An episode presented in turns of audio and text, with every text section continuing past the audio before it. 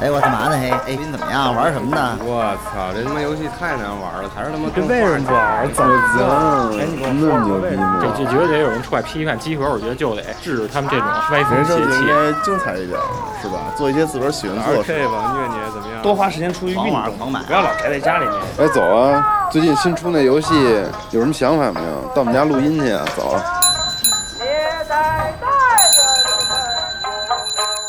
游戏就是生活，有好玩的就过来聊聊，有烦心的就过来唠唠。你还真别嫌我们勺的，集合家里带给你游戏生活的激情和欢笑。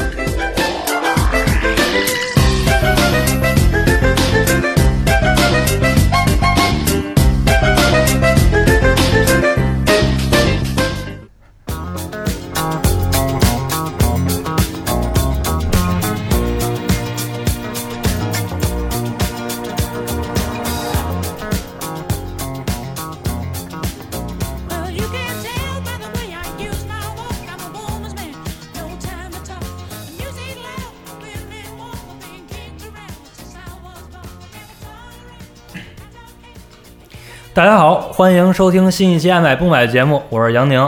今天啊，就是咱们的阵容啊有点变化，既有熟悉的老朋友，也有然后也有新人的加入。然后老朋友先打声招呼吧。那个，好奇怪呀，那个熊猫啊，泡泡，然后好久没来录节目了。然后有一个小消息，小消息吧，就是我现在也是正式回归集合了啊。嗯，欢迎欢迎，啊。然后在在我旁边的是我的老搭档，一个老不要脸的老家伙，经常没事那个流窜于各个电台的。你怎么串台了？混吧混吧，大大大飞大飞大飞啊！然后在我旁边的还有一位刚刚加入集合的一个新人，就是安。嗯，大家好，我是安。对，是一位女生。嗯，其实安的好多作品都是文章，在我们的这个网站上其实能看到。对，其实有，就是 ID 是合同啊，一直也是也。之前吧也写过很多稿子，其实，在集合里边。对，就是证明集合真的有女将了，好吗？好吧，那咱们就开始吧，还是依照惯例啊，咱们聊聊那个最近买了什么。反正刚才咱们也碰了一下，我是什么都没买，听听你们就是 炫炫炫富吧，爱买不买，主播 什么都不买。对，你们露露富，来吧。大飞来一大的，你别说，我说了你没法说了。嗯，我那个。我最近买的东西反正挺多的，物质物质男孩系列，反正嗯都挺能买的。我先说一个比较缺的啊，就是我我以前其实去了之后，好多人都会让我代代购带一个什么玻尿酸什么乱七八糟的。然后这次有人让我带一个某什么什么耐晒那那个那个那个品牌，然后我真的试了一下，嗯，那个到底黑不黑，我我说不好，就防晒霜啊。然后那个，但是我发现它主要的感觉就是。没有那么油腻，就是好多防晒霜特别腻，你知道吗？嗯，就是我不是那种矫情矫情的人，但是但是我就试试说为什么都带这东西，我自己留了一瓶，然后试试发现真的那个不太腻。但是我我平时也比较白，所以没有没有被晒得太黑。你这个平时比较白，跟你这防晒霜腻不腻有什么关系吗？不是防晒霜，你用的时候你就会发现那防晒霜特别油腻，就跟糊了一个那个什么那猪油在脸上似的。你知道吗？没用过，从来没有吧，体会不到那种感受，好吧？可能这发现机核怎么变成一个那个。调性么变，对，转拐弯拐拐这么大，直接变成一个弯男电台，太他妈可怕了。然后那个，我最近还买了一点实用的东西，就是买了一个那个紫标那个 North Face 那大包哦，就是你可以斜挎的一个大包，嗯，那个大包特别好，因为我去日本有时候会带一些唱片什么的，嗯，然后它可以把一个唱片放进去，嗯，然后然后可以放那个小到十一、大到十七寸的电脑。都能放进去，是一个斜斜挂的包，到时候时间轴可以放上让大家看一下。但其实指标的东西国内没有。对，嗯，没有。以前其实那个那个 Force 有国内有代理的，嗯，但是现在好像也不做了，说是卖的也不是特别好。其实指标设计还是挺好的。但其实某宝上有好多那个所谓的厂货，但真的假的咱不知道。对，咱对不推荐购买。嗯。然后那个说到我说可以放到唱片进去嘛，然后刚好我最近买了几张那个唱片。然后一个是那个谁的，是一个特别老的一个美国的一个算是 soul 吧，或者或者是一个 funk 的，就是 Lee Fields 啊，Lee Fields，嗯，对 Lee Fields 的歌，然后然后那个我觉得还挺好听的，因为最近开始就是我开始流行听这种。就是黑人的这种根根源音乐啊，找根儿去了。哥哥哥来了，大嘴巴抽你！然后还有一个就是一个最近比较流行的一个一个一个乐队吧，是一个日本的一个迷幻，是几何学模样。啊，然后刚好那个通州乐队嘛，对他们这几天哎应该是下个月吧，要来国内做巡演，对好像大概是要做个六七场。啊嗯，然后我觉得还是挺好听的，我一会儿把歌切到这儿，大家可以听一听。啊嗯，大概就是这样吧。然后还买了一些什么玩具什么的，啊然后是那个买了两个 neighborhood 那个小狗，啊！然后 neighborhood 我还买了一个那小灯笼，就大家可以关注一下那小灯笼。然后这个为什么买这小灯笼呢？以后你就知道了。，哎，跟我们有点关系啊。嗯，好吧，不说了，我这太多了。你这买梗埋，你在节目里买梗，你什么时候才能让大家知道啊？对，那以后你就知道了，请那个持续关注集合的内容。嗯，嗯，安安再说说吧。呃，就在节目录节目之前，我就翻了一下我自己的某宝记录，嗯发现就最近真没买什么，唯一买了一个吧，就是一个牙膏，一个 我那个牌子叫阿卡卡瓦，是一个意大利的牌子，完了我就听跟日语似的，啊，卡卡对，因为我自己的那个网名不是叫合同嘛，就是嗯日文是卡帕卡帕，然后我就嗯觉得这牌子跟我自己特别有缘，然后我就看网上推荐这牙膏好像可以让你的牙迅速变白，这么牛逼？对，完我就买了，一管七十多块钱，嗯。但是我就是前两天刚收到的，所以现在不知道效果怎么样。但是唯一的感觉就是，你刷了两次吧，就感觉就是像挤了一管鞋油在嘴里，就是没有泡儿，也没有味儿，哦什么，不起。泡是吗？对，嗯，但不知道它真的有没有效，就那我觉得你可以下期给大家那什么论证一下，到底有没有用嗯这东西。怎么着？照一牙，就是不是对就是对比人人体试验嘛？就是这这节目每每期开始先说这个试验结果怎么样？每期先埋一按周期性的对埋一梗。哎，不是，但我特别好奇，他们都说那个牙膏有各种各样的作用，就这作用真的有那么明显吗？因为因为我之前有那个蛀牙嘛，嗯所以那个把牙补了之后，就是它会它上面会有黄的那个那个就牙渍嘛，然后就是那个医生就建议我说用那个日本的那个就是叫什么狮王还是叫什么我忘哦，了。狮王有的时候它去烟渍什么的对就是因为那个蛀牙，就是那，然后后来他就说买那种牙膏会有用，它是含一种什么什么什么东西，嗯不就有一个牙膏上面挂了一支烟那个吗？啊，对，狮王就是那个，啊对就是那个然后然后好多年了，在国内也一直有卖对，一直有卖的，然后巨贵，八十多一但是管吧。对八十五吧，八十七，啊我忘了。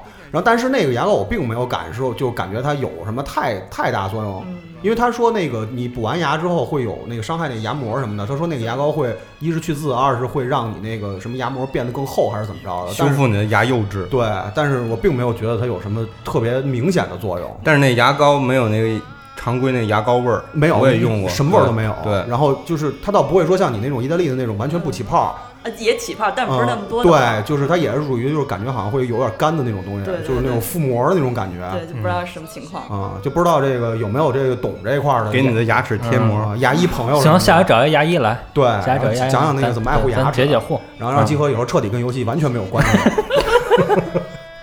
玩游戏先从护牙做起，挺好，挺好，嗯在集合经常可以聊游戏。嗯嗯赖无头，赖无头。行，嗯，大飞老师来一大的吧，最后 别别来大我，那真被骂。没有，那我媳妇上下班不是那个远吗？嗯，然后办张公交卡，啊，然后买了一车，给他买了一车，买了一公交卡。嗯然后就是就就就这么着吧，就不说了。你说到公交卡，我想说一这个，就现在北京那个，我可能有点傻逼，可能别人觉得我连这个都不知道。嗯，我发现真的好好用啊，就是啊，这个一通行。对，不是一通行，啊，就现在公交卡可以直接那个放到那个配苹果那钱里对 Apple 嗯。Apple 那个 Apple Pay 那钱包里了，啊太好用了，而且你现在也可以随时知道你这东西到底花了多少钱。啊，就关联一下你那对地铁卡嘛，就是那个，哎，但是有这么一个，就是你们，我不知道你们用不用一通行啊？嗯。就是因为我平时以前用过过一阵，但我觉得还不是是这样，没有那么方便。它有一个非常神奇的事儿，就是就是因为我平时开车嘛，但是有时候限行的时候，嗯。比如出来我会坐地铁，嗯。用一通行的时候，我觉得很方便。因为一通行它是属于是购票，它有两种模式，一种是取票，一种是那个直接扫。啊。我神奇的发现，就是我每次都是直接扫不取票，然后呢，就是过一个月的时间以后，然后我每次消费的这钱会给我退回来，真的，就是已经好几回了。就是你在可能过一个月之后，它会有这个，因为我直接是那个绑的我的银行卡嘛，嗯。然后银行卡每次消费就是五五块嘛，嗯。然后就是可能过一个月之后，它会有，比如说两笔给你退回两笔五块，我不知道到底是不是一通行退给我的，嗯，但是就是这这种情况已经发生过很多次了，我靠，所以我不知道这算不算系统漏洞啊？那这个啊，这可以洗钱了。对，就是如果，但是你也没有没法洗，因为你是就是就是买票嘛，哦对吧哦？你也没法一次买很多次票嘛，等于你一来一回就是五块10五块的洗，对，就是一来一回就是十块钱。但是这种情况已经发生过两三回了，因为我每个月就是总是会坐那么几次地铁嘛，然后每次基本上他的钱就都都退回来了。我不知道这这啊到底太神奇了啊！不知道这到底是只有我这个嗯个人有这种情况，还是嗯他确实有这个漏洞啊？晚上我试试啊，要是有朋友，你就别取票，然后直接扫，看他行一个月之后会不会退啊？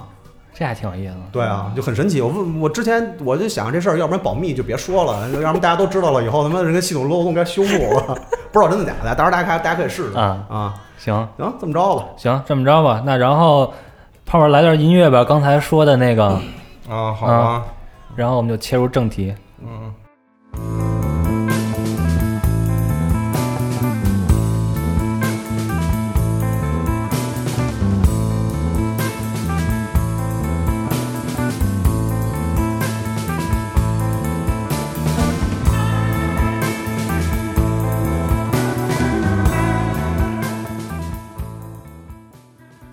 行啊，那然后我们开始今天正题啊。其实之前爱买不买聊，其实都跟消费有关。那今天这期也是也不例外啊，但是有点区别，就是文化消费这块儿，或者说精神层面消费。嗯，我们聊聊什么呢？聊聊买过的杂志。对对，精神里的垃圾食品啊。对，嗯，厕所读物。对，其实现在不知道有多少人还在坚持买杂志这件事儿。嗯，对，但是其实我们在做这几个，其实过往或者说现在或多或少还会关注，也会碰到喜欢的，也真会买。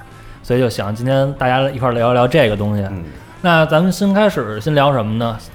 就小时候，小时候小时候吧。买的那些从你最早开始接触的杂志，或者你自己开始看的一啊个杂志，有可能是父母买的，嗯，或者有可能是你不知道通过什么情况下获得的特殊途径通获得的海外 海外从海外关系那儿弄来的杂志是吧？嗯啊，也看不懂。没事儿，我岁数大，我先说吧。其实我这个杂志经历特别简单，因为之前以前录节目的时候也都也都简单提过。嗯就其实买的最多的应该是我自己用自己的零花钱买的第一个杂志，应该是《足球俱乐部》。小学大概四五年级的时候，嗯呃，足球俱乐部这杂志呢，应该我要有没没记错的话，应该是九十年代初，大概九三九四年的时候有那个杂志。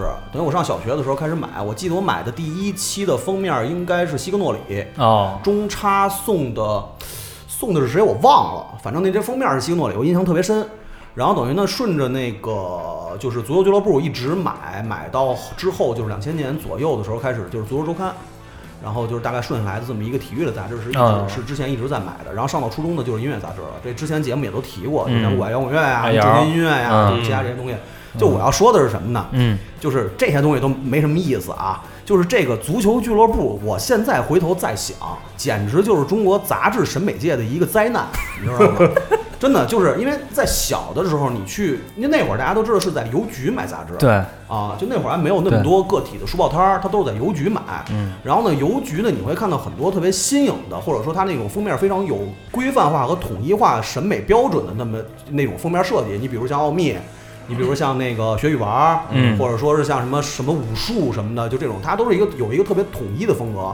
足球俱乐部的统一风格是什么？就是丑，就是极丑无比。它本来开本就大，然后呢他，是那种。就是那那会儿的足球类的编辑啊，我觉得他们的审美可能就是把这个足球运动员的风姿弄到上面之后，然后配上一些五颜六色的颜色，随便对，他就觉得特别美。可能也没有美编，对，就根本可可能根本没有美编，因为嗯就是就你你现在再回想起来，其实就是大色块儿，然后把所有色块堆在一起，然后中间放一个人。听着还挺波普的。就 但是但是你想，在当时那种就是以素或者说是以那种风格化为相对来讲为一个统一审美的那种那种情况之下，在一个邮局的整个的铺开了的那种杂志的那个柜台上，很凸显就是足球俱乐部是最难看的。就简直是丑疯了，简直就是在这么若干年之后之内啊，我基本上没见过这种就是大型的这种长时间的冠军销量的读物，然后审美能丑到丑到这种程度。人家都是一股清流，他是一股浑水。对，就简直就是、嗯简直就是崩溃了。嗯然后就这个是我印象最深的一个，就是从小从小到大买杂志的一个，因为后期包括像娱乐杂志的这个规范化，然后包括像各种品类的杂志，包括这种细分的杂志，它出现之后，其实你仔细想的话，就是一直以来它的审美还是比较统一的。对你不管好看不好看，对，但是呢，它在它的封面设计或者说它的一个什么，它有一个统一的标准。嗯但是足球俱乐部是完全没有的。嗯就甚至于它每期那个色块的那个颜色什么都是用的都不一样，就太奇怪了那种。简直就丑风。如果有兴趣的朋友啊，应该网上应该能找到说老的那种足球俱乐部，反正你可以买来看看，就简直丑疯了，简直啊！就是幸亏啊，就是术业有专攻，内容还是不错。嗯，这帮人没没没那什么，但是后来等于你在足球周刊再出现的时候，你就会明显的发现，足球俱乐部真的是就是整个都是需要完全被淘汰的那种东西。辛苦时间轴大哥了，对就要证明他如何丑。啊，就特别可怕，真的 疯了，你知道吗？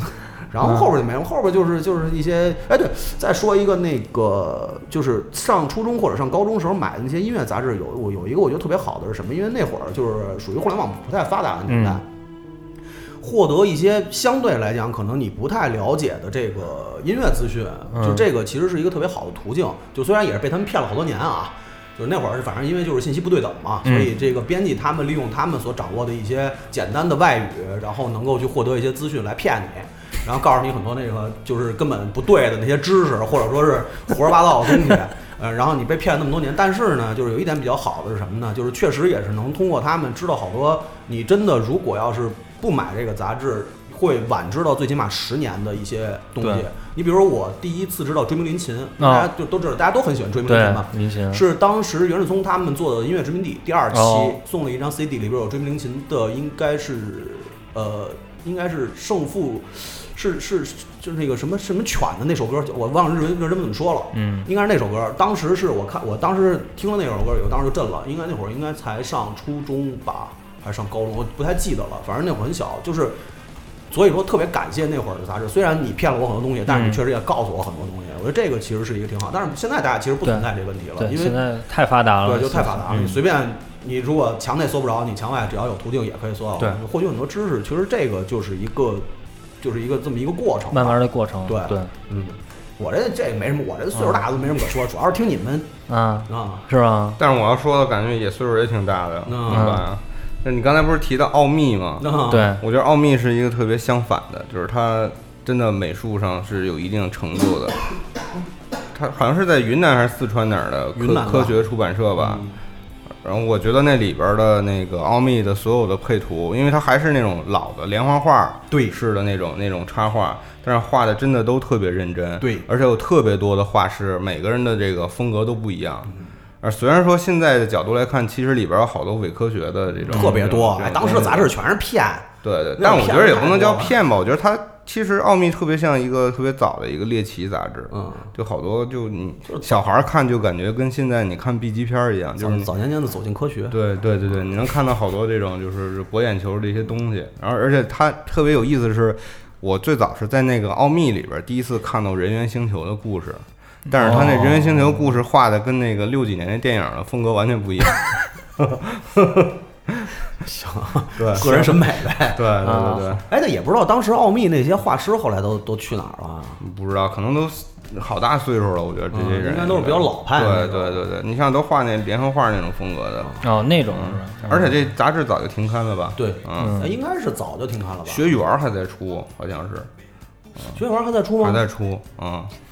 嗯然后我还还说到还有一个这种就是跟漫画连环画相关的啊，就是那时候也没有什么二次元和动漫这种概念，还有一个杂志叫《幽默大师》，哎，太牛逼了，画的太好。了，就真是太牛逼了。而且我第一次知道父与子啊，德国的什么嗯。都是从那个幽默大师里而且他那个开本是特别有特点的对，它是一窄条，嗯，而且比一般的书要要长一点，对。所以特别讨厌你放在书架里特费劲，放不进去。而且你放到深深放深了你还拿不出来。嗯。这个杂志应该是当时我爸订的，反正在里边看到了很多好玩的东西，大林小林，对大林小林大林小林，然后包括那个就国内国外的好多这种漫画大师什么的，对，就是当时老一批的国嗯内漫画家，那会儿最早他们连载的漫画，基本上都是在那个那个那个上面看到的。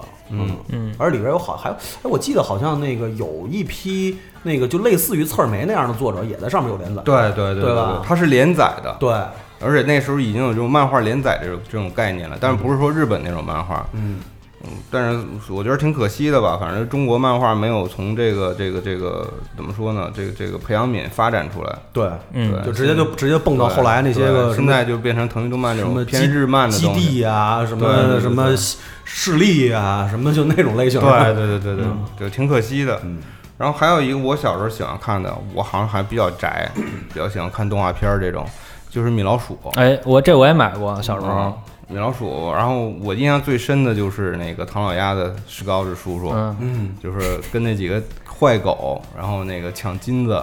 然后后来这也是这些年才知道，原来他是那个整个这个所谓的这虚拟世界里边最有最有钱的对，小时候反正印象最深两个数金币的人，一个是他妈的那个那个阿凡提，一 一个一个就是叔叔，叔叔在金币里游泳。史高士叔叔和他的那个三个小侄子。对，小鸭子，小时候可羡慕嗯了，唯一能数金币的两个人，我服了。然后米老鼠现在也一直在出。对，还出呢，对，是有，另外就是画王，啊，画王，哎，就是我昨昨天那个咱咱们那个工作群里边还现在最近说那个刚上那个游戏嘛，梦梦幻模拟模拟战嘛，模模拟战，就嗯。当时那个画王封面用了好多那个盗版的蓝古丽萨的那个、嗯那个对那个那个头像什么的，然后，吸引眼球，里面用用了好多什么七龙珠，我记得龙珠的。我最早看《龙珠》不是看的单行本，对，是是画王看的画连载的，不是我看的《龙珠 Z》，它其实就是把那个剧场版的好多图截屏了，然后看的那《龙珠 Z》里边的故事，就是在画王里边。重录是画王连载的吧？是是是，还有人鱼之森，好像我记得对人鱼之森也也是在画王上看的。画王里但是画王好像只出了十四期还是十二期就挺少的没了啊，就巨嗯少就没了。啊，因为当时我是有一套画王，然后为了跟那个跟我朋友换那个左手小将，然哦，后就是换给他了，然后哎，伤心啊。但是那个那杂志其实挺神奇的，就是出的时间很短，但是它好像是集中的把一批当时还算审美比较比较牛逼的挑了一批作品，然后在上面去连载。然后这个应该也是一个比较独特，应该是完全没有版权，然后那种 对，那种自己做的那种杂志。我觉得当时那出版环境下边，我觉得应该也是挺挺而里边全是日漫的东西。对，是一特别神奇的事儿。嗯，嗯，还有吗？后来才有了什么什么北京卡通什么这种，这就不说哦。了，这很晚了。嗯。嗯，我一会儿再说吧，你先行吧，嗯那我说俩吧，就是其实我小时候对杂志没有特别深的那个情感，还是游戏机这块儿嘛，但是也买过一些。米老鼠不说啊，刚才朋友说过了，嗯。还有之前买过恐龙是让我印象比较深的。嗯。太好了，里边送那个立体眼镜呃，第一期送的立体眼镜跟一块骨骼，它就是每期送的那个骨骼插片嘛，然后夜光的，对。对。然后你到最后攒十几期之后，能攒出一条是霸王龙吧？拼一霸王龙。对，当时我记得十五块钱一本儿，应该是，对这当时还挺贵的当时应该是最昂贵的杂志，最昂贵杂志。了。对，然后其实也挺薄的，特薄，但都是彩页，然后中间那个插页是让让让你戴眼镜能看，稍微有点红蓝立体。就是假立体画。嗯嗯，对，你想那会儿恐龙卖十几块钱的时候，足球俱乐部才从一块多涨到三块多，好像。一期 顶五期，对嗯，完了这个之后，基本上除了电软什么就不说了啊，就是那个大家都买，然后游戏杂志对，然后轻音乐，嗯轻音乐也是当时就是在我这边的，因为我姐是买那个灯夜歌坛，嗯，但是我其实后来就也没买那个，就是买轻音乐，直接就是因为它不是分那个酷跟 hit 两个吗？对，对，？hit 是欧美，然后酷是日韩，然后它这那个酷特别有意思，就是它两本半本吧，半本日半本韩国，半本日本，但往往韩国会比日本多一点嗯。然后这个完了之后的话，戒音，啊，戒音，戒音也看过，稍微看看，就是视觉系这块儿，也是打开一个新的大门。行吧，基本上我大概杂志这块儿也就没有什么，但是之后但是后来的嘛，开始关注比较多，那可能接下来一个话题了。然后我想听听安，就是稍微比我小一些，然后看过什么？小多少？对，嗯，嗯我是我讲一个不是那么早的吧，就是我中学的时候开始看看电影，哦，那时候就在可能零五年、零六年，就是第一次，也是就跟大飞老师说的，那时候别别别老师别老师呃别老师，谦虚了吓人吓人太吓人了啊！交大飞就行。不不 不，这那时候就是信息不对等嘛，那时候也没有接触过什么外国电影，然后第一次在看电影上看到那些介绍日本那些恐怖片啊，什么啊那些什么情色片啊，就是内心受到了冲击，然后从此以后就竟然还可以这样。对，完就竟然还有这种东西，就特别就是觉得特别好奇打开了一个新世界的大门。变了吗？就是我觉得那时候觉得看电影特别好，但是现在嗯就没看过了，因为就是好像他现在也。呃有各种变变化吧，那杂志、嗯可能不是跟以前不一样了。像看电影是现在那个大嘴集团唯一还在运营的一本杂志，当代歌坛、当代体育全都停了对，了。但是午夜场好像停刊了，嗯对，午夜场停停了。特别可惜。嗯嗯，就是今年吧，今年上半年停了。对。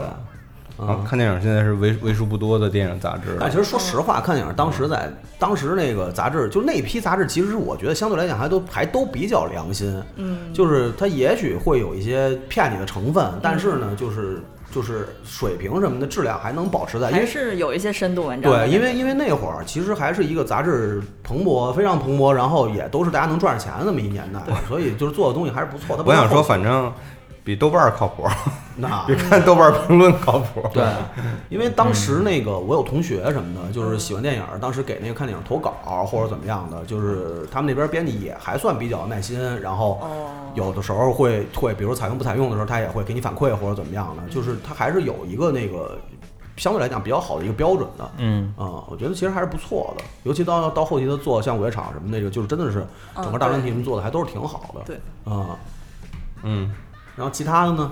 其他的其实我大概几就是以大概上刚上班那阵儿吧，刚赚上赚钱，嗯完了就疯狂的买那些日本原版杂志，因为那时候特别喜欢二次元，喜欢什么嗯动漫、声优什么，但现在已经不不那么二了，就那时候特别 二，所以呢，就那时候我在香港住，完了以后。我就基本上每个月，如果我去那些信和中心啊，那些专门卖动漫杂志的地方去逛信逛嘛太嘛，棒了，全是对呀、那时候我住在太子，然后我就每天没事儿我就走到信和，然后就走到望角太那边幸福了。嗯然后就狂买一通，只要是有我喜欢的那个声优，我就把它买下来。然后就、嗯因为一本都一一二百块钱，就有点、嗯就挺贵的，其实。然后买着嗯买着就破产了，而且你自己喜欢那个那个那个明星，可能他就只有一页，就那一嗯本儿，可能一百多页，他只有一页。后来我就开始去买切页，哎这样就开始就就省钱嘛你。给大家解释解释什么叫切页？切页其实就是那些就是杂志嘛，就把它撕下来那一页，然后就我我比如说我喜欢这明星，他就只出现这一页，那我就只嗯买这一页，完这这就切页嘛。嗯，现在就有好多的那个，就是也是喜欢，比如说喜欢明星，完他又那买了一本杂志，然后他把自己喜欢的明星撕下来，然后剩下那些东西就当切页卖了嘛。那时候我就去买那些切，就是太会做生意了，惊了。当时大学里边有好多这么这么干的。是啊，大啊学就卖这种，对给你封上那种。嗯因为其实你其实你想，这其实是一特别合理的事儿。是就是你这一本内容，我真的只感兴趣的只有这么两页，对大家各取所需各取所需嘛。我把嗯我那个一二百块钱买的杂志，我给它拆出来，那也不赚钱，说实话。对，因为那会儿切页的话，你基本上你像，比如你想买的切页，大概能大概在多少钱啊？就便宜的十块、五块、十块的都有。，这多合理啊。哎，是港币吗？对，是港币。嗯，但有时候也淘宝买买，但你其实切页这个文化也是从日本发发扬过来。对你去看曼德拉 K，它有曼德拉那种 K 有卖老老海报的嗯店，对里边有专门就给你对搜集这种老的切页的，包括一些老的海报。因为它其实不管怎么说，它可能小，但它是正版的。对对其实这东西就有点跟那个收藏那个简报的那个差不多。嗯，嗯，嗯，刚才按按你提到那个杂志是那个 OS New Type 吗？对，嗯，那个时候就有好多那种声优杂志，叫什么？有有一个叫 Voice 的，还有一个叫 Voice New Type 的，是嗯 New Type 的声优版。反正就这样买那些，但那些杂志都是就是铜版纸那种彩色，都挺贵的。而且有一个好处就是像我这种经常搬家的人，嗯。我家里存不了那么多杂志，因为杂志都很重，完啊搬家就很费钱又费力。嗯。完了以后呢，你就可以存一页纸，就比存一本书要方便很多。啊啊，要不然你存那么多杂志，最后也结果就是都扔了。哎，没错，这是特别可惜的一对件事，特别可惜。就是你像咱们从小到大，你就说对这东西有感情，有感情到最后，你就是面临的东西，就是还是最后就全给扔对，了。还是论斤腰了啊，就嗯，真能留下的都当人废纸了。真能留下的人真的不多。是你像我们家，我到现在就是我买那么多年杂志，当嗯时就是现在唯一留下来的，只有上大学开始追的那个九州哦，啊，九州的所有的东西我基本上到现在都留着。就是当时他们从那个当时金武侠开始嗯做分期连载小本的时候，然后到后来他们自己做的九州幻想，包嗯括到后来撕逼之后做的九州志，就那一系列的杂志我全都留着，这是我唯一留下来的东西。嗯剩下其他早年间小孩儿足球俱乐部啊、我爱红月呀，就那些全最后全都扔了。啊，就特别可惜。其实我觉得这些比较就是比较可惜，就是我上大学之前的那些，就刚才说那些，好像基本都都就没了嘛没有留着，包括买的漫画书什么的，都都被家里卖了。对啊，但是我上大学之后就有意识了，我跟家里边说我留着点儿，嗯，但这东西也是一个灾难。那肯定是灾难，因为你你家里边儿 毕竟空间有限，我放书，谁特别是你一旦搬个家，我这书真的跟砖头一样，对啊巨重。所以说切呀就就是好嘛，就对，就你你只留着你想要的那个就行了。对，而而且还有一个好处，我觉得切叶的话，就是对这种追星女孩儿来说的话，是不是对做一些什么就是收集的那种？他们好多我看都有那种小本本贴的那些贴啊贴剪剪的，对，然后弄点什嗯么小文字，什么我明星什么今儿上哪儿吃饭去了，然后 我我没做过那种啊，但有我知道有人会做那种。对，因为我见我们同学就是上学那会儿，他们有那种什么喜欢张信哲的，然后张信哲各个时期照片哪个角度牙不好看什么的啊，全全贴贴本儿。太认真了，对，真有那种，他们就是也是买切页，然后精神的力量也也好简单剪，其实说实话也不心疼，对啊对啊，嗯都是这样。所以好事儿。你看现在就没有了，嗯现在小孩还是说白了不差钱儿。是你还喜欢什么杂志啊还？有一个，还有一个，我想说，就但是并不是我买的，是我被动看的，就是、嗯就是香港那些八卦周刊，因为以前哎那时候在香港住，比如你去剪头发，嗯完了你就坐在那儿，然后没事儿干，呃，理发师可能有别的事儿，你要等他一会儿，这时候你就拿开一本嗯新一周刊呀，什么乱七八糟那种东西，完著就名的一周刊和苹对果，对那些杂志，基本上它的封面都是非常有特点，就是极尽低俗之能事，就是能怎么搂怎么来。反正我觉得啊就是谁跟谁吸引眼球谁跟谁亲嘴儿了，对对谁跟谁拉手了嗯啊，谁又喝多了，且都特别标题党。对对，都特别标题党，而且都是那种特别就是太低俗了，就不知道该怎么猛么说了。怎么来。对，但是看着特高兴，是不是？对看了以后就打发时间还挺好的。我觉得“爆料”这个词儿，感觉就是从那个这些杂志来的。对，他八卦这个词儿就是从那种那些杂志来的。嗯多好啊！那这才是真正真正真正的丰富了丰富了这个老百姓的业余生活。对，你看日本什么周刊文春，对啊，这不都特别吸引眼球的东西吗？这这是一个嗯流行文化的一个极端的一个发展的一个。而且而且，其实你看，这就是一个特别明显的一个区别。嗯中国就一直没有过这种类似的这种纯爆料的娱乐爆料八卦的杂志。哎之前有报刊亭，我见过一个，嗯反正也是差不多这种吧，五块钱一本，忘了叫什么了。学那个一周刊的，啊对那就是是学一周刊的，但是那个杂志没活多长时间。对，嗯但是你看整个的体系下来，咱们大家就是你像像香港、像日本，他们可能关注明星八卦的时候，会有这种专门的杂志，比如文春啊，或者什么，他去翻。咱们关注的什么呀？都是那种家长里短的，谁跟谁搞破鞋了，什么嗯就这种那个特爱看。第三条也是，对，那是你，啊，什么知音啊，什么那种，就是还有就类似于知音的那种什么什么月己什么，我不知道那是不是啊，我没看过。然后反 正没看啥就是，就是类似于这种，就是怎么扒你身边人，谁跟谁离婚了，嗯什么谁又跟谁搞破鞋了，就是反正就就这种。就明显能看出这个精神生活这种需求匮乏的需求的程度是不一样的，对，嗯，但是《一周刊》其实它好像也停刊了，它今年就纸质的没有了，现在改做电子版的。就是不管什么杂志，好像现在就是不好混都。嗯，但但但你说那个嗯八卦这块儿，其实周刊文春我还挺喜欢的，嗯，就因为他有很多事儿嘛，就追着能第一时间对爆出来。对，而且比如说就 AKB，就这最近就是这些年的那个选举时候每次到选举之前对有一个文春炮嘛，对啊文春炮著名的文春对，然后还有那个 Becky，对 Becky 这太有名了，而且嗯 Becky 的事件我就是一六年开始，我又追了整个过程。啊，就一开始，因为我特别喜欢看日本综艺，然后 Becky 就是主持了很多节目。一般来说，就是日本的女主持能主持那么多黄金时段的综艺节目，就挺了不起的了。但是她现在，不是你继续，你继续，她呃，她 Becky 现在就是整个就不行了。从那件从文春炮那个事儿开始，然后整个就事业进低谷。但是她那个文那个绯闻男友是吧？嗯对啊就是这不又活过来了吗就没事儿，啊这还挺就挺生气的。为什么女生就没就对？就是就是这，我其实一直特别不理解啊，就是为什么他们把这个就是不伦的这个，因为其实双方都是过错方，对对吧？对而且我觉得 Becky 他们反而他没有结婚，那个是已婚对已婚已婚男，然后嗯出轨，然后一个那什么，然后最后把小三儿打到了一个那什么，然后已婚男最后没事儿，然后该怎么着该怎么着。，对，这我觉得就有点儿嗯，没道理，有点没什么道理，真的。是。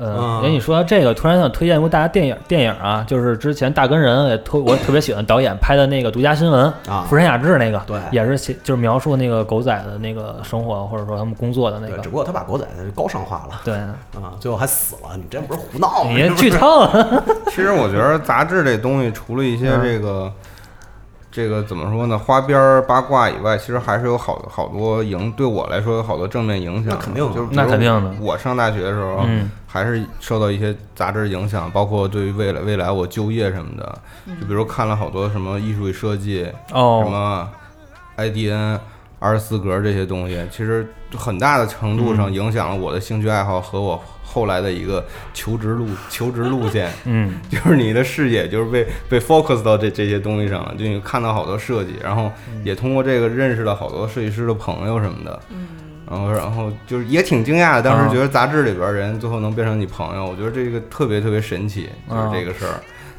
所以我觉得对杂志对我来说还是有很大帮助的，特别在上学的那个阶段。嗯，现在感觉好像没什么帮助，但是你看你那 花，钱啊。你那会儿看的都是潮潮孩子看的，没有啊，设计艺术设计什么的，你太国际化了就是太太大都会了嗯，City Boy，对你说那个，我突然想，我后来看的杂志吧，就是不太一样。我也不知道我哪年开始开始关注日本元素这块儿的东西了，嗯，也不知道为什么就开始看一些女孩子看的杂志。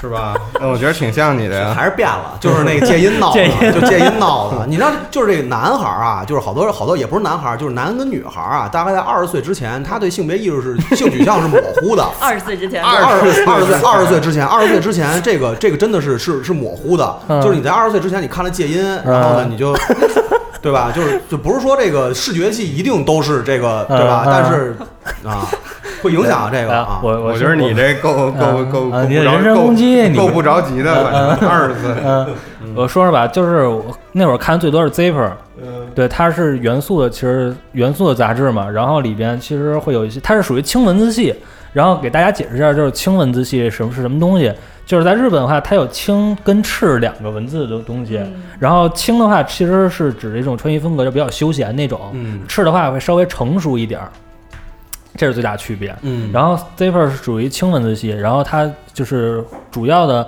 着眼于是在元素这条街上，或者说这块儿的人，嗯他的一些服装啊，包括化妆、妆容啊这些。当然我看只是看那些看颜啊，看脸，啊，对。然后不看衣服是吗？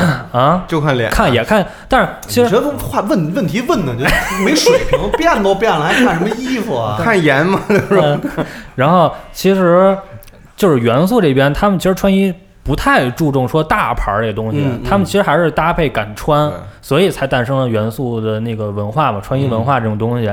但其实，但是这本杂志已经停刊了，也二十多年。嗯对，然后挺可惜的吧，但是因为也是实在是因为现在大时代在这儿，然后可能他们也经营不下去了。对所以其实我后来我在一直在想，就是他们这些模特儿，这书中这些他们签的这些人，嗯然后他们现在干嘛？然后就看了看，其实很多人他是为自己找到出路，比如说自己做品牌了，嗯然后也有做歌手，然后去签一些大的厂牌，这个是我觉得还是不错的，嗯，也算有条出路。也有有条出路。嗯然后等于这个里边的话，其实牵扯到日本一个特别独有的东西，就是毒模这个概念，嗯就是读者模特啊。你像那个最有名的，毒蘑菇那毒蘑嗯菇，呃，大家可能都知道那个 a m i p a m i 嗯，他原来就是最早是毒模出身的嘛，嗯也是在这元素这块儿被大家发现了。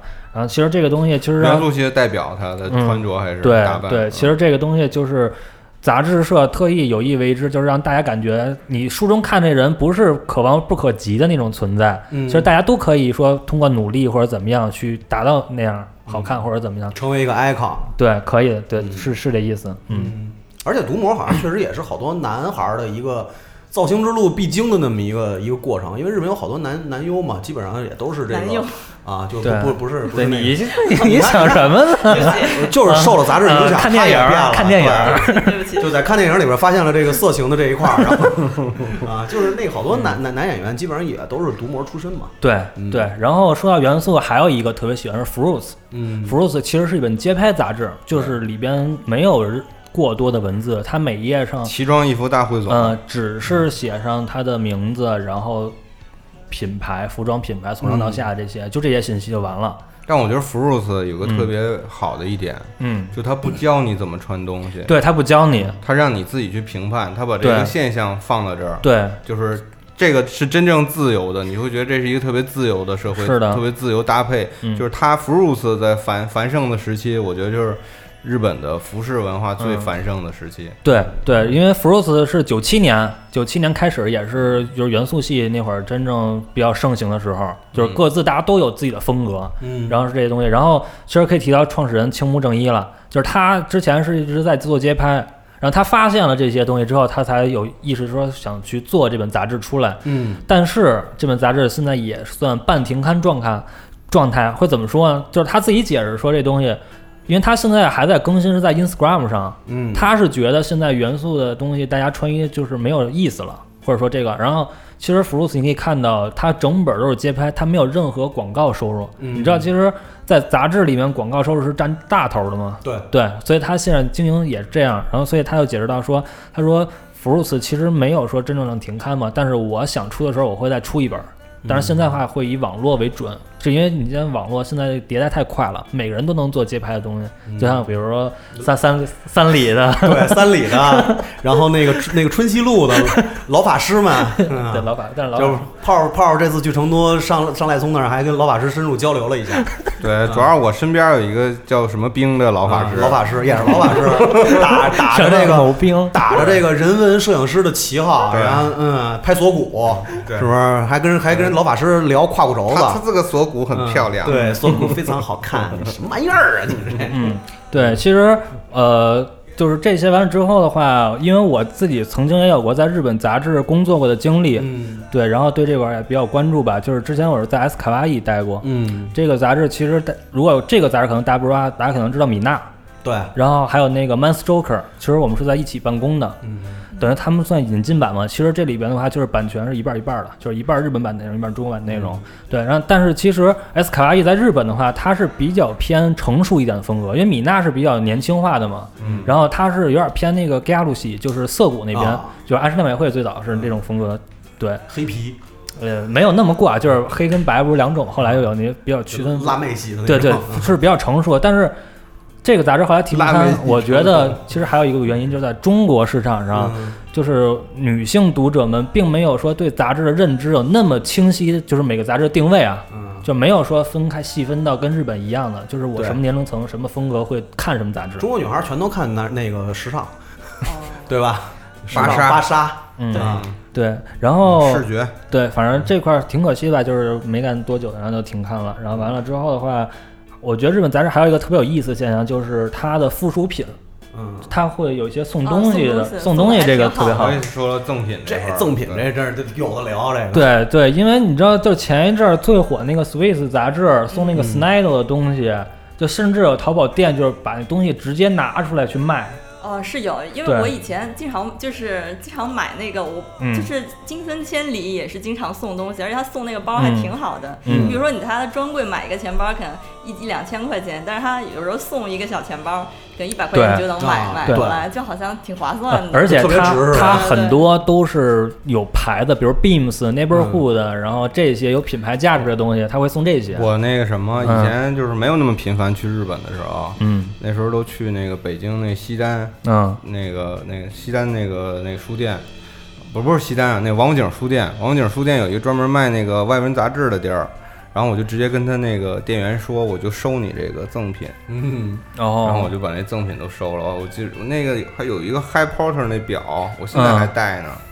就是现在那个走时还挺准的，虽然它，我觉得它那赠品的那个供应商应该都不是它那主品牌的供应商，嗯。嗯，你看那个材质什么的，明显要比质量比较差对对，质量质量差，但是起码样子上你看上去还可以，而且确实是个东西。对嗯，像什么 Bape 什么 X Large 这种，对我它经常送。我记得那会儿你有好，你是不是还有什么贝弗那个小包也是杂志送的呀？对啊特早，Bape 还有我现在有时候经常用的一个那那个那个那个名片那个啊对名片对对。对 Stussy 的那也啊，我是，我有印象，对，那都是那都特别早以前，都十几年前啊。但就是十几年前对，现在还留着呢。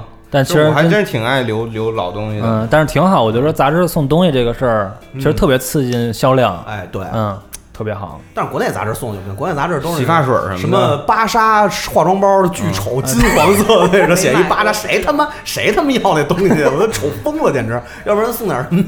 我简直我惊了，我因为因为因为我妈原来在时尚嘛。然后就是他经常能拿回来那个，就是他们杂志社那些赠品，我真是服了，我 比他们日系的还是差远了。差就是反正就是品牌价值是也能体现出来，就是购买力这块儿。嗯。嗯，行吧，我嗯。差不多。我说说那个，我就是刚才没说完啊，我就说嗯。杂志对我的这个价值观还是有非常大的影响。虽然我说是也变了。我说是那个精神的这个垃圾食品，但是我就是一个喜欢吃垃圾食品的肥宅。嗯就是物质男孩儿，对，就就是我其实受我受影响最大的是《Milk》这本杂志，嗯但是我已经在无数个节目里边说过了。对，就特别是我买玩具啊，嗯它那里边就是最早介绍 Hot Toys，包括对铁人兄弟，嗯这些东西，包括什么麦克法兰什么，我都是通过港版的那个 Milk，、嗯，当时是在那个隆福寺，对公司的隆福寺去买，好像卖二十五还是二十几，反正挺贵的。对，港版的一定是港版的。那时候其实后来已经出大陆版的了，对，但是你看大陆版的内容明显是缩水的，而且没有港版的有意思。嗯，而且在里边学学了好多那个香港的那些那个什么粤语的那些好多口字旁的字儿。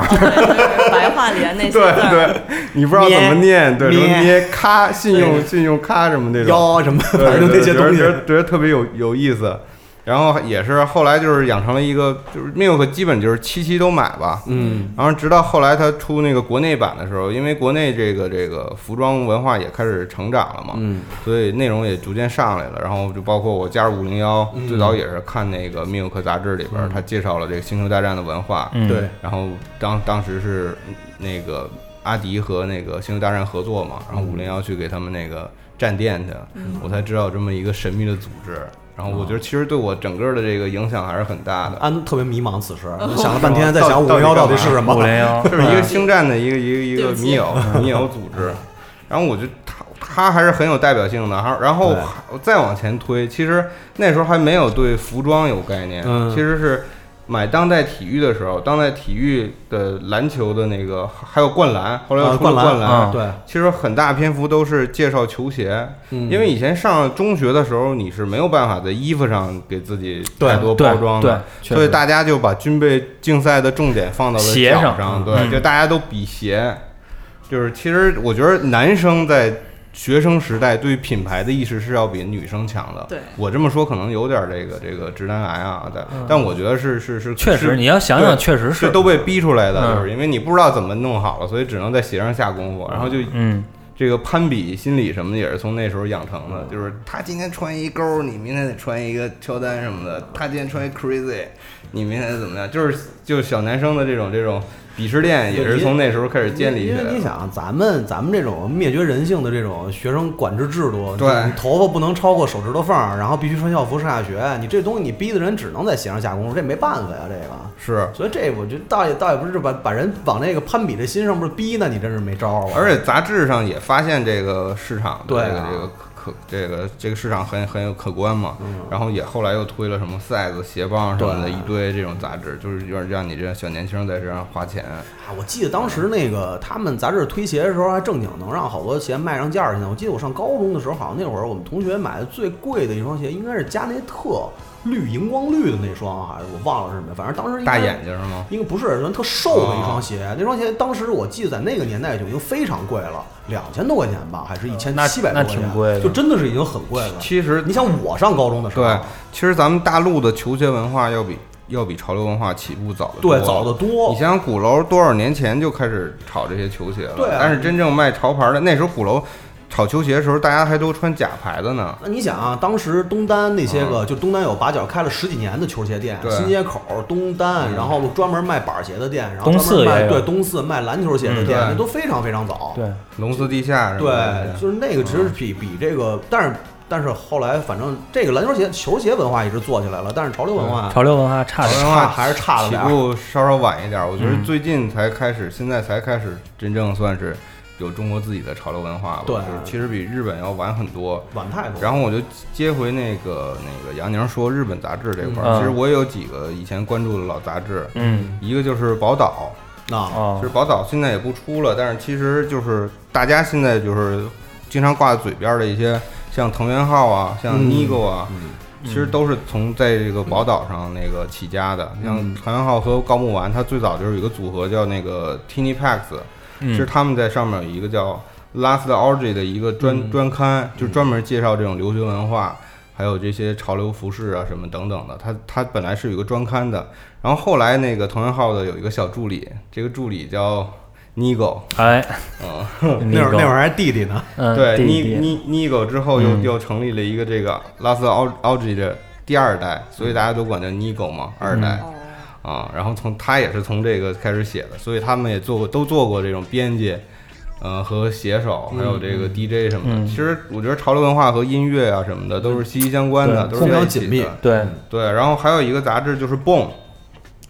蹦》这个杂志其实因为我我是做这个我是上了班之后才开始看的，因为我当时设计师嘛，嗯然后公司就是有这个指标可以给我们定杂志，啊，然后我就选了几个，然后我发现有一个封面特好看，然后是是一个漫画，后来我才知道这是井上三太，就是井上三太的所有的那个 Tokyo Trip 的那个漫画，其全是在实是在蹦蹦上连载的，嗯。而且非常重口，嗯，就是里边有好多什么什么那种打架呀，什么包括什么猥猥琐女性啊，什么这些 描写都在那里边井上三太他最早的一个发源地也是一本杂志，对，就是好多那个漫画什么的都是都是在那个杂志上更新的。嗯，然后这个杂志很可惜也停刊了，好像说要复刊吧，我不知道复没复刊，因为后来就没有再续订这个杂志。对，然后它这个杂志就主要介绍是这种日本的一个 hip hop 的服饰，嗯，啊，其实你现在看的话，现在还又这个流行又又回来了又刮回来了，对大家又开始学那个年代的一个穿着方式了，是，所以我觉得这杂志还真的是对这个对我个人啊，和有一些朋友，我觉得是的消费观和他的一些价值观有非常重要的影响。所以你看，物质男孩儿在国内的促成，基本上全是靠这些他妈对伤天伤天害理的杂志。啊对，为什么要把这些东西让这些孩子们看见啊？是吧？然后还还有几本杂志，我觉得就不说了，就是经常好像各种大家都会提起什？么 Pop 啊，什么 Bluetooth 啊，这种嗯卡塞啊，Beams 对啊，对，这这种就太多了。然后我再推荐几个吧，就是嗯就是身边有一些朋友也在买，然后就是那个我也跟杨宁说，就是有一本叫《昭和四十年男》的的，，哎这我也买了，对它其实是双月刊，双月刊特别就是好。它怎么说呢？它是我觉得是，如果你是一个八零后啊，或者特别是这个怎么说呢，九零前吧，应该这么说吧。特别是对那个时代的东西有有感情的，我觉得我还是很推荐这个这个这个杂志，里边全是日本当时黄金年代的这个泡沫经济最发达时候的一些东西。对，因为它那个杂志有个副标题叫“一九六四年生”，嗯。一九六四年生的时候，在八十年代刚好是最繁荣，日本最繁荣的时候。对，就包括什么特摄、电影啊、商品经济、动漫啊，嗯，等等。房房一平米卖卖卖一千万美金的对对对对，对。它它里边有好多相关的这些内容报道，比如老的收音机、老的电器、老电影，老电影，对。对对，嗯特别好，特别好。嗯，还给特摄留了版面专门的。对对，嗯，你想那个年代为什么那么那么那么文化发展那么快？你想那个年代是什么？所有的日本女性，全世界疯狂消费奢侈品的年代是，啊，大泡沫经济。那完了崩溃了之后，你想东西完全就不一样了，整个都变了。对这本杂志还是非常对别人很推荐，极力推荐，大家有机会能看一看。对，对很嗯很很推荐。如果你对这些老的流行文化，特别日本这一块感兴趣的话，嗯就可以去。但好像现在淘宝上还没有买卖这个的，嗯是吗？嗯，对，因为还是相对比较小众。但是有另一个应该可以买到，就是 Lightning。哦，Lightning 它就是更偏这种美式的一嗯个生活方式一点儿，就是可能你喜欢的一些这种呃 vintage 这种风格的一些衣服啊，包括一些阿美卡基。lifestyle 的商品，嗯。阿美卡基什么这些东西。嗯，在这本书里边儿，而且它经常会出一些特刊，嗯，就比如说你这这一本就是你的房间应该怎么布置，或者或者有一本是那个就是专门是牛仔裤，或者有一本专门是鞋，就它更利于收藏，我觉得更像木刻吧，嗯，嗯，就现在好多国内的不都玩木刻这个概念吗？木刻就它一期是一个专题，对，其实嗯 MOOC 这个词来源日本，就是 book 跟 magazine 的一个合 magazine 和合体。嗯对，那你那还有吗？还有一个，啊，还有一个自己。憋出来一个，对，还有一个就是小光现在一直在买，我帮他说一下，嗯就那 Go Out。哦，高傲啊，Go out 就是会让你感觉户外这个运动是如此的美好，我感觉就是你可以出去 camping 啊，或者是野个餐呀、也可以很漂亮。我觉得日本人还是矫情，你知道吗？对啊，对，就什么东西他们都追求一种极致，就是他他们很追求这种形式感，嗯所以我觉得才会产生这样的东西。嗯 Go out 是一个泛户外用品的一个杂志，但是你看起来感觉就跟潮流杂志没什么区别，而且我觉得会比潮流杂志更有意思一点，因为现在的潮流杂志特别像 Pop 什么的，我觉得指向指向性还是很强的。是的，对，我觉得 Go Out 里边你可能可能看到很多好玩的一些穿着和搭配，一些商小的商品，就是没有那么强的指向性，对，就目标群体没有那么强。对对，但就或者说我这么说吧，没有那么装逼。明白，嗯嗯明，白。但现在其实 Pop Eye 的主编也换了，嗯他是原来 Casa 那个松下松原亨，啊然后那个等于原来那个木下孝浩去优衣库了，啊，对，是是是，这前两天还是大新闻呢。对对，啊所以现在之后做怎么样也不好说嘛，因为之前毕竟 Casa 是设计杂志，啊，嗯这安呢，安那个杂志这块儿，你这成年之后，你变了之后这块儿成，年之还有什么要说的吗？影影响你的 嗯，我因为我以前当过三大概三年时间那个杂志旅游杂志的记者，那其实咱们俩对面这两位是真正的对真正在杂志里边干过的我们是他妈的嗯花钱那块儿的。对我又傻傻子我又在木克干过，然后又在杂志干，过你，可你那木克待会儿再说啊，那留着后边儿。专家后面还有八卦呢啊，继续听啊。对，那个时候呢，我因为我在旅游杂志，嗯就是、所以那时候我们编辑部就公司掏钱给我们、嗯呃买那些所有市面上能买到的旅游杂志，让我们看，就是学习呗。那时候就是看了好多类似那种旅游画报的东西，像什么中国国家旅游什么。就不光是旅游的，还有什么国家地理、什么华夏地理那种人文类的，还有那种美食类的，什么呃美食美酒。啊，那种那里面我最喜欢的两本就是《中国国家旅游》和《美食美酒》，但好像《美食美酒》现在也变成季刊了，就是它好像就是卖的不好，什么就就不太行。但是怎么说呢，那里面的图片真的太诱人了，而且每次就是拿到看翻开以后看就觉得，哎呦这东西我特别想吃。所以每、哦那时候当记者不是要去拍片儿嘛，出去嗯拍东西都是基本上构图都是学人家。哦，哎，那个嗯那个那那个现在就是这种类似的这种美食杂志，像什么月几不是十几吧，还是什么呀？十铁还是实体十铁啊？实铁就不一样了还是一个木刻吧？实铁是木克，嗯，是木啊？嗯，对。但是我说说实话，现在就不太看了，因为现在就是嗯辞职之后就没再看过那种类型现在的，没有人给我现买现。在咱们看看，现在看公众号就行，对，公众号就 公众号 ins 啊。但是但是不太一样吧，因为那个就是像美人美酒，就像你说的那种比较诱人的那种东西，因为大家都知道拍摄这个实物的这个摄影师是专门的摄影师，他的品类是不一样的。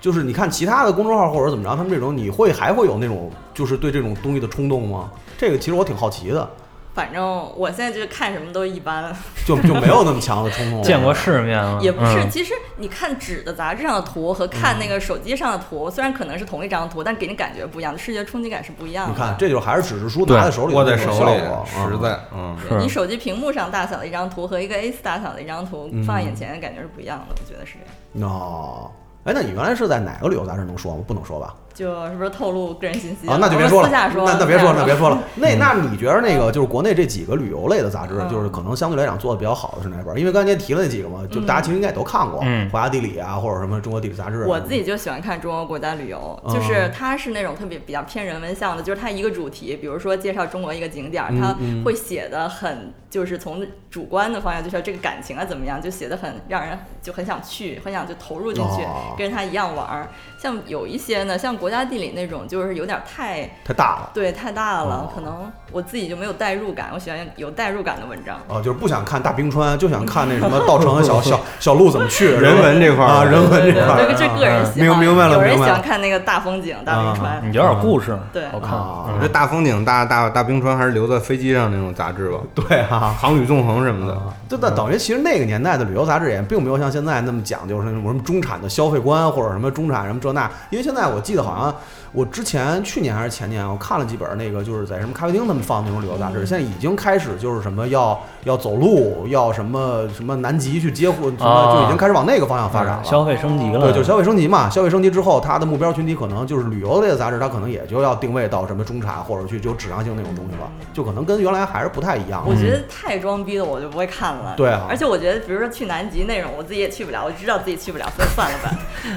就是喜欢看一些自己能够也许能够去的地方呢？那些报道。啊，那等于原来你在这个杂志社做这个就是旅游类的这种记者采访的时候，是不是也是这种东西相对来讲更多一点会做的？其实旅游记，我那时候别人问我，哎，你做什么工作？我说我是旅游杂志记者。就是他说啊，你那不是公司出钱你出去玩吗？我说是，但是心情不一样，因为你带着任务出去采访，跟你自己没事儿出去玩的，人家是放松去了，对，感觉是不一样的。你出去采访确实是出去玩，然后手机二十四小时开机，然后一会儿要想着要改稿子，一会儿主编又来个什么幺蛾子，整个就是。玩也玩不开心，而且路上你会碰到各种各样的问题，跟你对接的对方的那些、啊那些合作的人，嗯也可能会有各种幺蛾子，就是根本就是很累很心累，所以就是做了几年就走了，哦就来集合了。哎，那这那那这其实也就牵扯到另外一个问题了，嗯就是在那个你们在你们俩在这个杂志行业做的时候，应该还是杂志在国内，就是咱不说咱不说世界啊，太大了，嗯嗯就是在国内的时候，应该还是一个相对来讲比较蓬勃的那么一个时代吧，我觉还是后期得，我觉得是非常后期的就了。呃，已经后期了。我就是进出版社是嗯一一年还是比较早，那会儿大环境还可以，就是相对来讲还好，还还可以，还可以有会能有一些畅销书出来。嗯但是就是后来我们比如说我在那个斯卡瓦已经干了三个月，基本上我是后期进去的嘛，嗯然后也不行了。其实那会儿的话，感觉就是杂志这个东西，它跟出版社就做图书不一样，嗯就是杂志这东西还是真的，因为它按就是每个月都会出嘛，嗯，销量真的是往下坡。而你销量下去，它相对的广告就就广告对会低啊收入，对会低对了。因为你像你像大大家也都知道，像时尚那种半本儿广告那种对，他要不靠广告，他根本没法活呀。对，这都是都是广告，其实就是广告。嗯，我大概是一四年开始进杂志社工作那就很末。期了，已经。对，那个时候真的是销量不好，嗯就是，但是我那时候在香港，香港有一个特殊情况，就是还没有国内那么新媒体那么发达，就是哦还是有一部分人去买杂志，但是嗯我自己个人的感觉就是，每次我们去开一些读者。读者聚会，嗯。什么读者茶座，嗯。就那种，然后来的读者都是可以当我爷爷奶奶那种、那种哦年纪的了，就是六十六七十岁，然后跟我说，哎，我看了二十年你们杂志，我说好好哦好，但是实际上你能看到这个行业其实挺就是日落西山的老感觉啊，龄化对，特别老龄化。如果这批读者就是没有了的话，那可能这个杂志也没有人看了的感觉。明白，那其实就是还是新媒体的一种新的新的阅读方式产生之后，然后对。对传统纸媒的影响，对我我觉得全世界都会有这个影对，响，而且它不嗯光是说是这个在这个内容上影响，它就主要还是素食化的文化会导致是。说我没有办法说再把，就算你原来的东西其实也是素食化的东西，你像有的时候大家看那些东西，说白了其实没什么没什么嗯，厕所就是那种厕所杂志厕也非常多嗯，但是那会儿的量也能非常非常大。对是。到后期以后，就是手机客户端这些东西出来之后，就完全把这东西全给打没了，对，那多可惜啊！嗯。那杂志这种月刊它出的也慢，它没有那么是的，它时效性没有那么强。对啊。嗯，所以说，就到最后为止，就是大家就是杂志的倾向性，最后就变成木头了。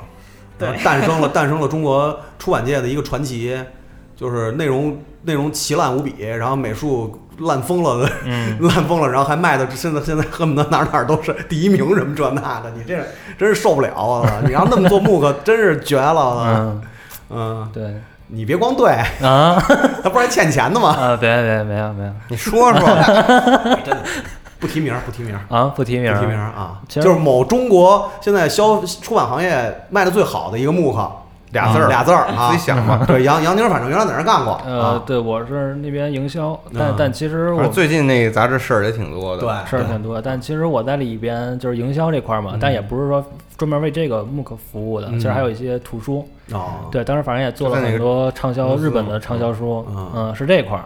但其实没有专门为他服务过，但是都会因为在一起办公嘛啊，也都会了解一些为他。们主编那人，反正嗯，嗯，是吧？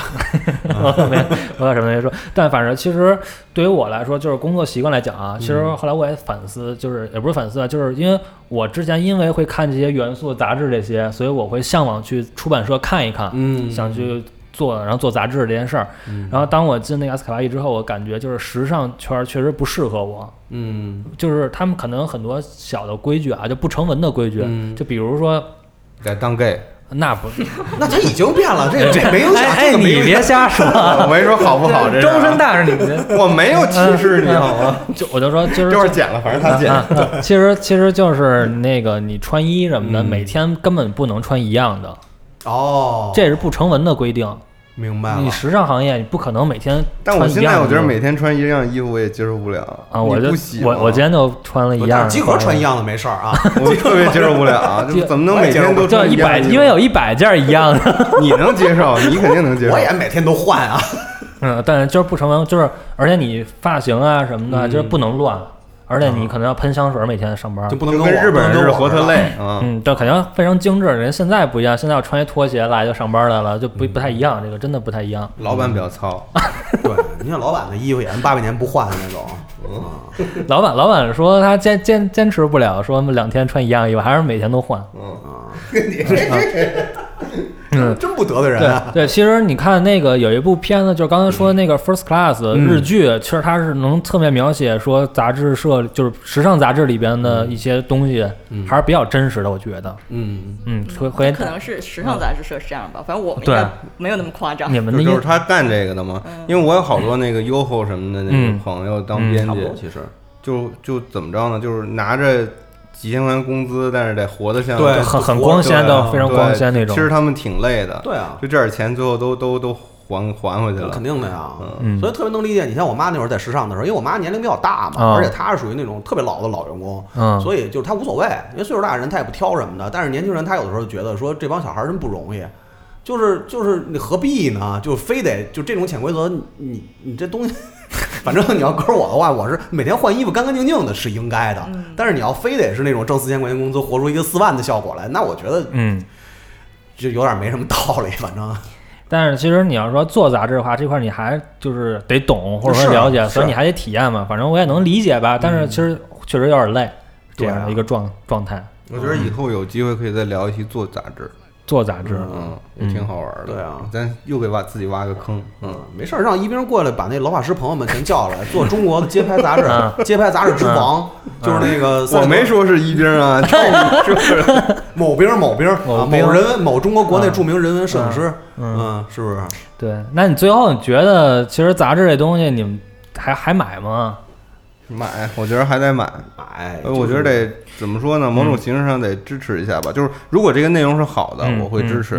就是，但但其实我是觉得，就是现在当今互联网这么发达，它你接受碎片化太多，其实杂志其实是一个整合的一个东西，就是它有一个它它它它就像一艘船似的，它给你一个方向往去那儿走，但其实里边的东西都已经给你塞好了。对这个东西是这样，我觉得是什么呢？就是你刚才说的是一方面儿，我觉得国内的杂志现在面临一个很大的问题是什么？是它不够细化，嗯，就是细化做的很差。就是为什么可能会更多的去，哪怕很麻烦的去通过其他的途径去买日本的杂志或者美国的杂志。美国杂志咱先不说，就是日本杂志它是会细化到每一个方面，就是基本上你关注的所有东西，你比如说我关注一根笔文具，啊，它都会有文具类专门的杂志。表的什么对，就是你你所希望能够了解的所有东西，它都会有一个专门的东西。它其实日本的出版市场应该过得也不是很好，嗯，对吧？它也有那么多著名的杂志，它会换人啊，或者之前不有播过吗？那 Pop 你看那帮编辑那么光鲜亮丽，对但你看他那办公室也就是也就是小板墙，不是啊挤那种。然后那种小的那种隔板隔板的桌子，格子间堆一堆东西嗯那种，其实也都，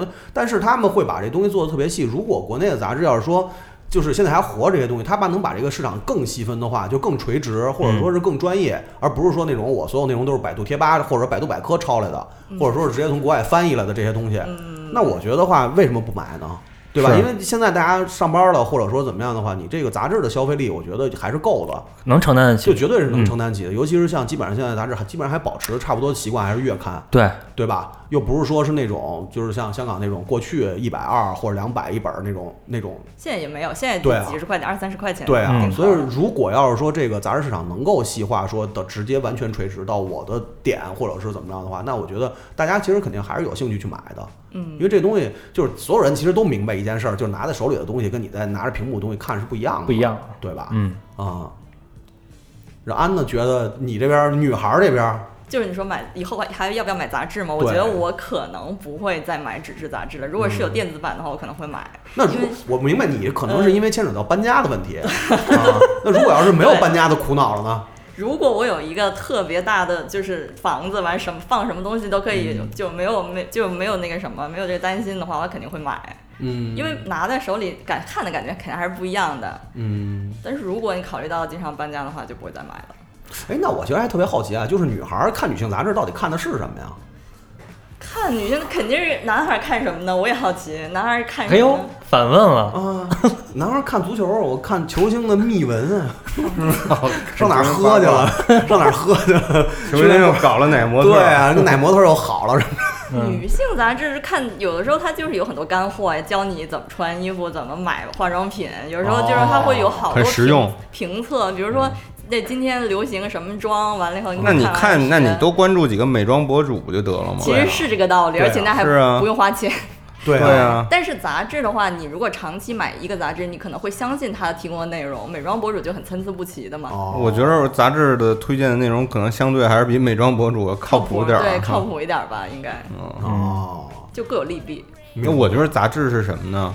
我感觉杂志是在这种个人的这种什么微博呀或者推特啊，嗯，和这种像 ins 上一个品牌介绍这种之间的，嗯它有一个编辑个人的一个理解，对和和和整合，对，但是它又不会说像一个什么美妆博主这么这么过，就过于个人化，完全个人化的。所以我觉得它是一个很平衡的一个一个一个东西，而且还有一个这种嗯你能翻阅这么一个载体那你。说的这也是在这个杂志能保持调性的基础上。对对那我觉得调性保持不了，还是歇会儿吧。